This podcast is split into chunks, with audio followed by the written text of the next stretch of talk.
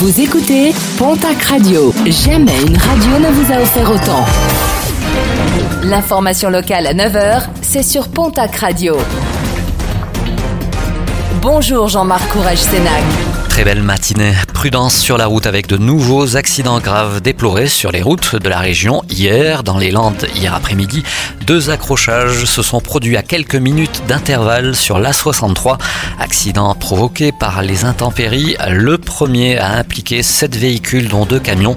Le second s'est produit peu après sur la voie d'en face. Une collision impliquant six voitures. Trois personnes blessées ont été transportées à l'hôpital de Dax pour des examens de contrôle.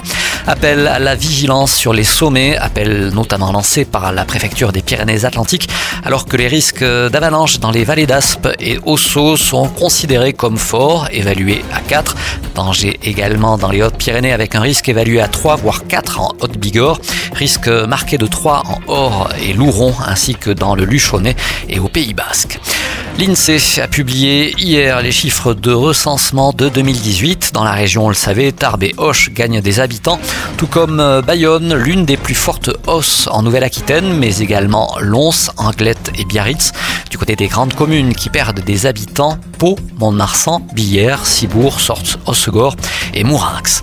Modification dans les airs, dans le contexte de crise sanitaire, le programme des liaisons aériennes évolue régulièrement avec euh, dès le mois de janvier des changements pour relier Bruxelles depuis euh, Biarritz.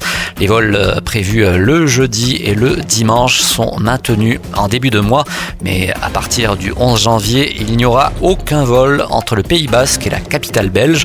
Les autres liaisons de vols par jour pour Lyon et pour Paris-Charles de Gaulle, ainsi que le vol quotidien pour Sont maintenus.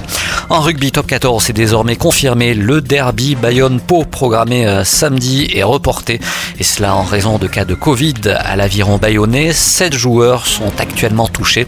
Un match euh, donc finalement reporté et dont la date sera communiquée prochainement.